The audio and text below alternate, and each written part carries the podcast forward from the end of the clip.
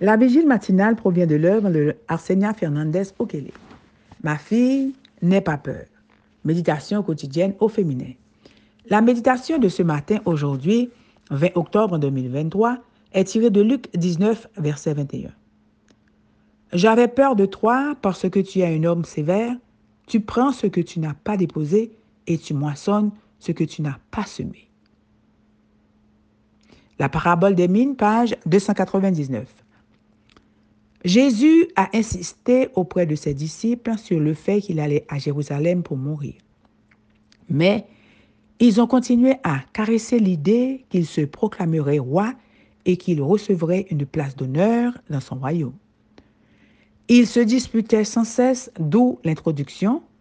Alors qu'ils écoutaient, il ajouta une parabole parce qu'il était près de Jérusalem et qu'on pensait que le royaume de Dieu devait apparaître à l'instant.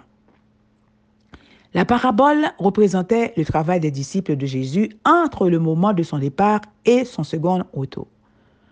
Pour avoir part au royaume, ils devaient montrer qu'ils avaient la foi que le Jésus crucifié était le roi qui reviendrait avec la récompense.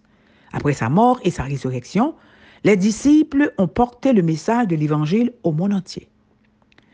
Nous vivons cet intervalle de temps entre le départ de Jésus de cette terre et sa seconde venue. N'attendez pas sagement que le royaume vous soit offert. Impliquez-vous dans les affaires du souverain. Vous disposez des ressources nécessaires pour répandre la bonne nouvelle. En attendant, engagez-vous activement à augmenter le nombre de citoyens du royaume à venir. Le noble de la parabole est Jésus lui-même. Les serviteurs représentent les croyants de tous les âges. La parabole parle d'une mine qui était une pièce de monnaie égale à 100 drachmes, la rémunération de 100 jours de travail. Chaque mine pesait 385 grammes ou 14 onces d'argent.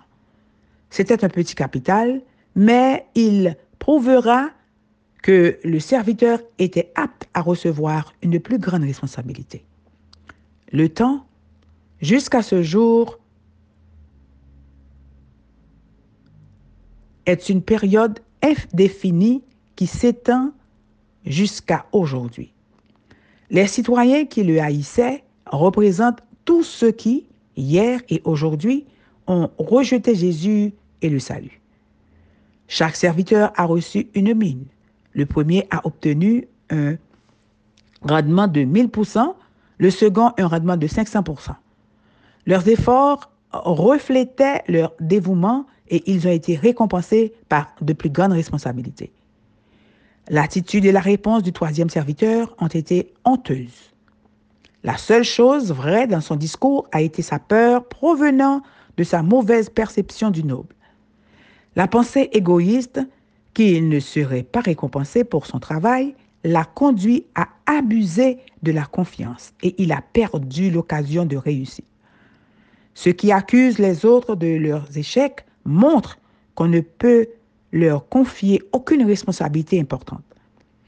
Il a accepté l'argent sans la moindre intention de le faire fructifier, privant ainsi de cette opportunité un autre serviteur plus sérieux.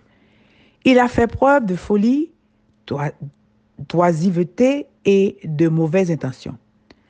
La peur amène à émettre de mauvais jugements et à prendre des décisions imprudentes, ce qui entraîne par la suite l'échec de tout ce qu'on entreprend.